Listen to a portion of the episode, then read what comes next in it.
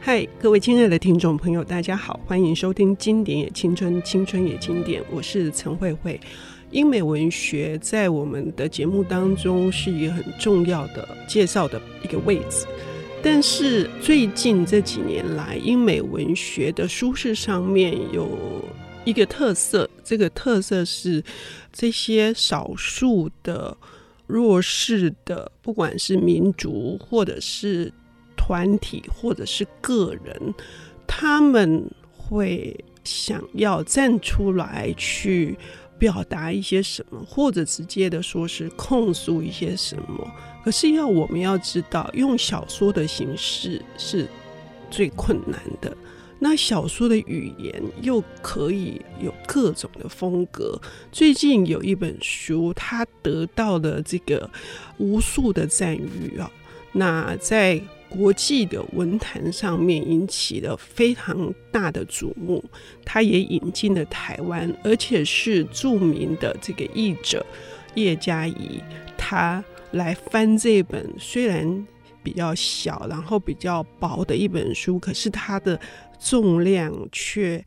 会沉到每一个读者的心底的这本书叫做《集合体》，它到底有多么的厉害呢？我们要先欢迎叶嘉怡小姐，嘉怡你好，大家好，我是叶嘉怡。啊，这本书我猜你在翻译的过程当中会不会很痛苦？诶，因为之前翻译过更困难的小说，所以《集合体》相对来讲还算可以接受。但是它确实是形式上也蛮多变的一本走意识流风格的小说，可是我翻译的过程还是有蛮多愉快的地方，因为它的文字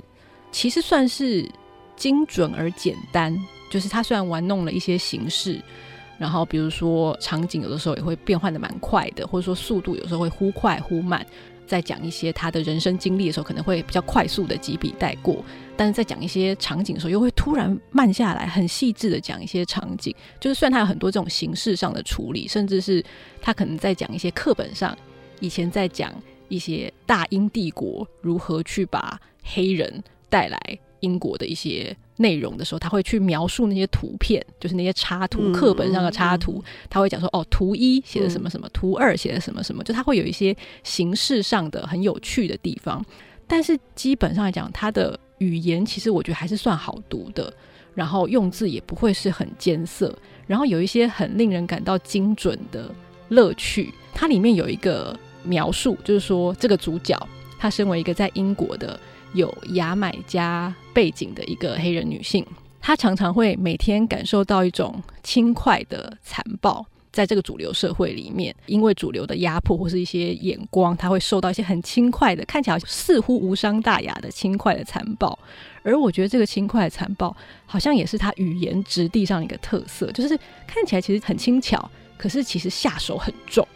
有一些场景也是写的很日常，比如说一些办公室的场景啊，莫名其妙，身为一个女性，就会有男人觉得，哎、现场会泡咖啡的应该就是他吧，就是用一些暗示性的方式让他不得不去泡咖啡，就是一些很日常的一些场景，可是却可以写的简短，很有力道。所以虽然说有些困难的地方，但大致上来说，翻译过程蛮愉快的。嗯。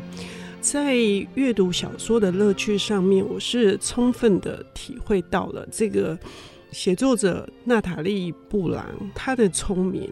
然后他的这种充满了巧思的置换啊。但是我说我自己的痛苦也是在赞美译者的厉害，因为那种痛苦是带来非常多的感同身受。不管是在，比如说是在性别上面、阶级上面，当然它凸显比较凸显的是种族上面，因为毕竟是帝国主义下受害的这些被殖民的这些人们，他们到英国来奉献自己的劳力，可是却是被当成下等公民，甚至是。随时都可以取消他们各式各样的福利，把他们遣送回国的。我说的是这些处境跟遭遇，哈，读起来真的是蛮痛苦的。可是，并不是说这本书不好读，或者是它就是因为很轻巧、很易读，反而会形成那种对比的讽刺。所以我说，嘉怡，你在处理这个书的时候，你觉得你从这个作者还有什么样子的那个特色，是你想要推荐给听众朋友的？我觉得刚刚就是慧慧姐已经有讲到她小说里很重要的几个主题嘛，就包含阶级啊、性别啊、种族。那我觉得她很厉害的地方是在于说，她用这些轻巧的方式去描写这样子一个主角，他怎么样一路过关斩将。无论是在种族、阶级还是性别方面，他努力的去，也许原本很穷，原本女性可能相对于男性是弱势，原本是牙买加裔的背景，相对于白人是弱势，英国主流白人是弱势，他就想说，我不要屈服于这件事情啊，我要生存下去，我要证明我在这个国家是很有价值的、很有力量的，所以他就把自己。就是一路的去读书啊，然后去进入一个很厉害的投资银行，赚很多钱，然后自己可以买房子，还可以做很好的投资规划，可以找那种投资顾问来，就非常中产阶级以上的去规划自己很多的钱要怎么处理。这样，他就用轻快的方式去写一个好像是一个成功故事，但又同时让你看到这个成功故事有多么令他感到空虚。当他越努力在这三条道路上。去把自己同化成好像跟一般的英国成功的白人是一样的时候，他就越觉得迷惘，因为一方面他又不可能真正成为他们，总是有一堵隐形的墙，他是过不去的。包含像泡咖啡这种事情，你很难直接去跟那些男人说，女人不是天生就是比较会泡咖啡的，就是那个隐形的墙是用很小很小的事情一直挡在他跟那个好像真正成功的世界之间。但同时，他又没有办法去回到他原本的出生的那个传统里面去得到一个安慰，因为他从小到大，他接收的文化、他接受的教育、他读的课本，全部都是这些成功者写出来的东西。所以，它里面有一段话，我觉得写得很好，就它里面的很多描述，其实都在呼应他的这些故事。他说：“我唯一的表达工具就是这个地方的语言，而这语言内建偏见和预设。”渗透入所有我得以从中建构出来的论述，就他其实一直在用他写的内容去呼应他写的这个故事。他知道他只能用英文去讲这些东西，他也知道这用英文讲一定有他的限制。可是这是他目前唯一能做的事情。然后他一层一层带着读者去看，说：“你看，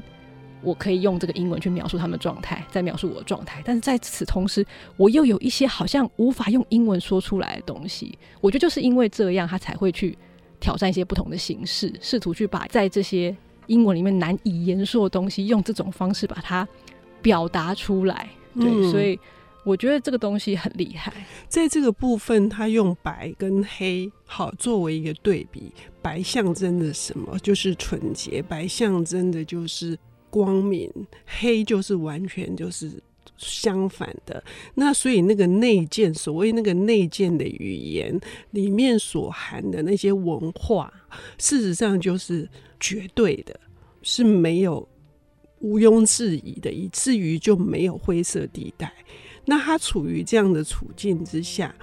他明明像刚刚嘉怡说的，他觉得空虚，觉得迷惘，他其实做的正确的。的选择走的正确的道路，他要去银行去跟这些年轻的女孩作为一个模范，鼓励他们要走同样的道路的时候，他就在问自己为什么？我觉得这本书它重要的是，他得到了某些东西之后，他反而觉得他的那些东西算什么？所以究竟是发生了什么事情，他会有这么深的这种？我觉得这是一个很深的反省。可是这个反省，我们不要认为他同时也是在反省那些施压的、施暴的那一方哈。我觉得最动人的是，他反而反省是自己要什么。所以我们要休息一下，等一下回来。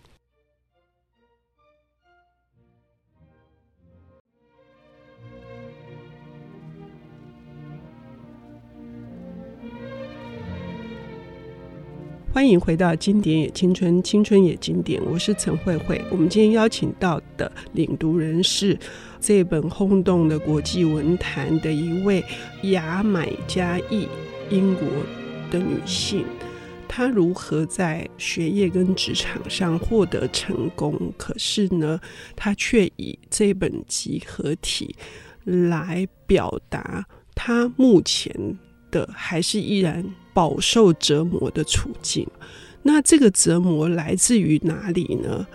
佳怡她发生了什么事？就除了上半段节目，她一直觉得她作为一个典范，事实上是荒谬可笑的。但是她自己的哪些经历，更加的去凸显这种她所感受到的这种轻快的残暴呢？故事里面是有几个比较明确的一个处境，比如说。呃，他在职场里面不只是会因为泡咖啡这种事情被看清，可能就是当有机会他可以升迁的时候，别、嗯、人也会觉得说，哦，那你就是因为你是少数族裔啊，就是因为你是女性啊，保障名额，你会有你是会有保障名额、嗯，公司为了要表现出说我们是提倡多元性的，你才会有机会，所以总是会有人觉得他是靠这个才有办法有机会升迁，那或者是说。她交了一个白人的男朋友，但是她去白人男朋友家里的时候，无时无刻都会被提醒，他是一个外来者，而且大家谈论他的方式，总是会把他概念化，就他并不是一个完整的人，而只是一个代表少数族群的一个概念而已。就比如说，她的男朋友会有一些朋友看到他，就会觉得说：“哇，你交了一个黑人的女朋友，那。”对你是有好处的，代表你是一个支持多元性的人。但其实它不是一个符号，它不是一个饰品，它不是一个给她男朋友戴在身上说哦，黑人女朋友的一个首饰。可它会被简化成一个概念，或者是说，要是她男朋友的朋友觉得她在投资银行上班，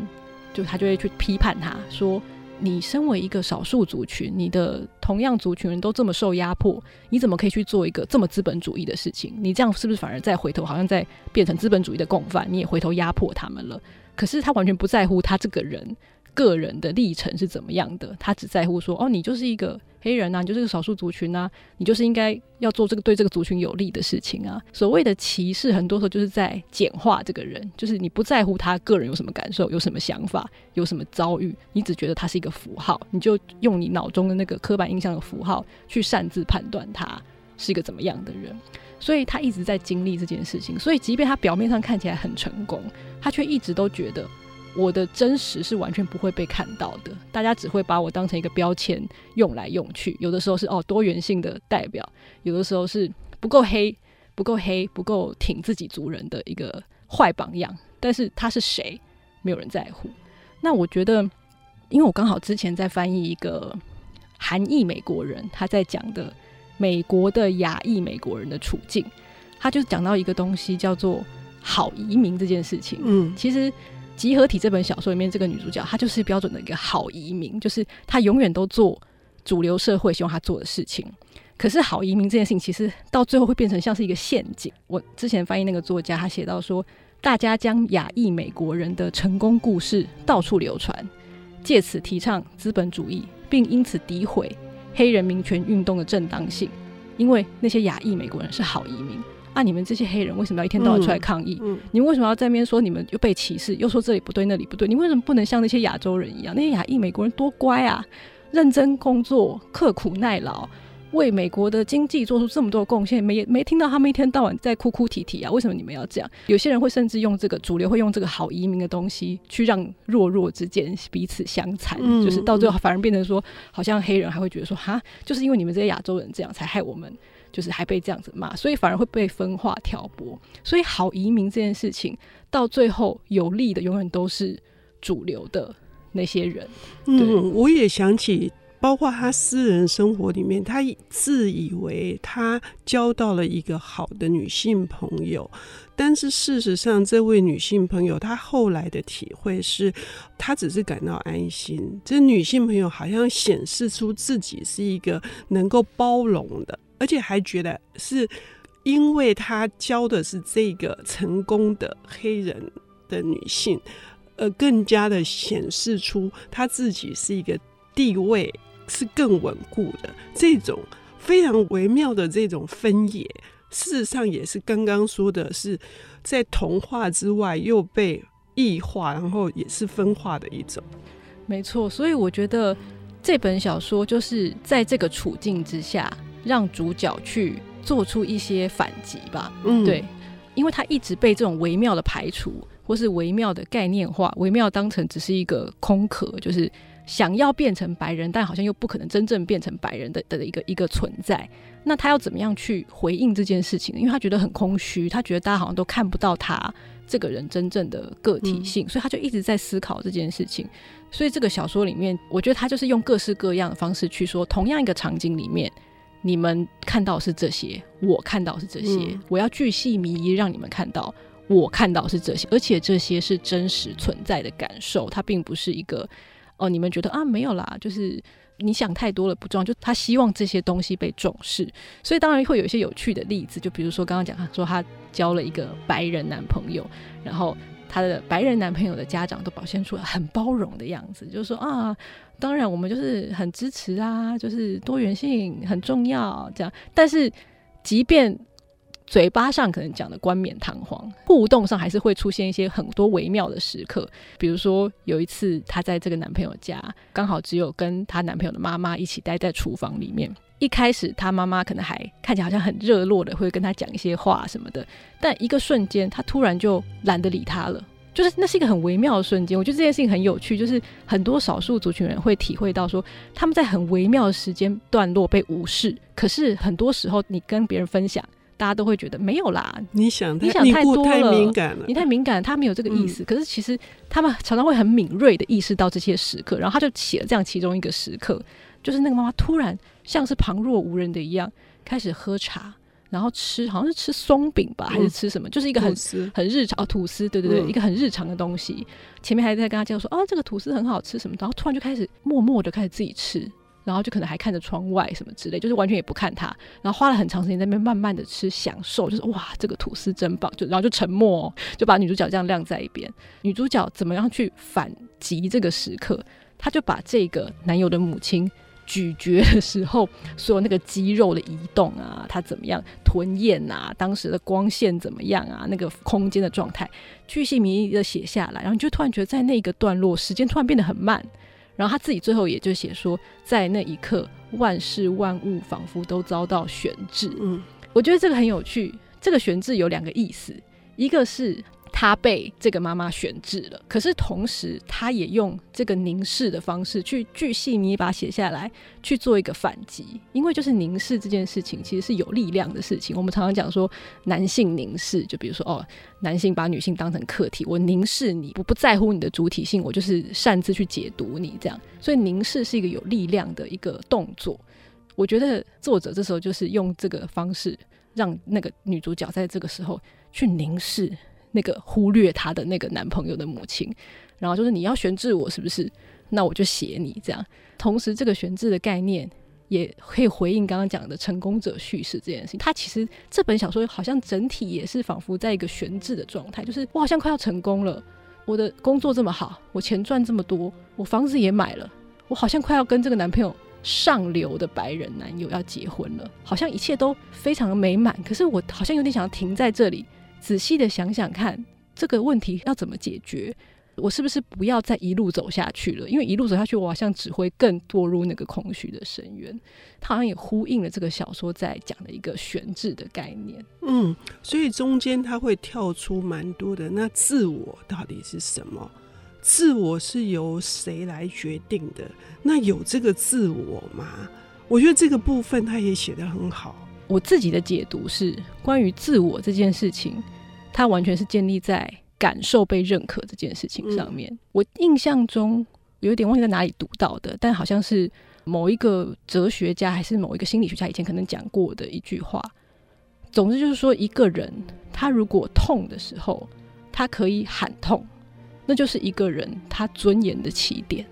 你一个人要存在，就是你的感受要能够说出来，而且要能够。被听见，甚至得到认可，这个过程会让你这个人是真正有尊严的。嗯，所以我觉得这本小说有点像是我在为我的感受建立一个尊严。是，那我们也深刻的去体会到这一点，因为最后这个悬置会得到一个怎样的解决？是这个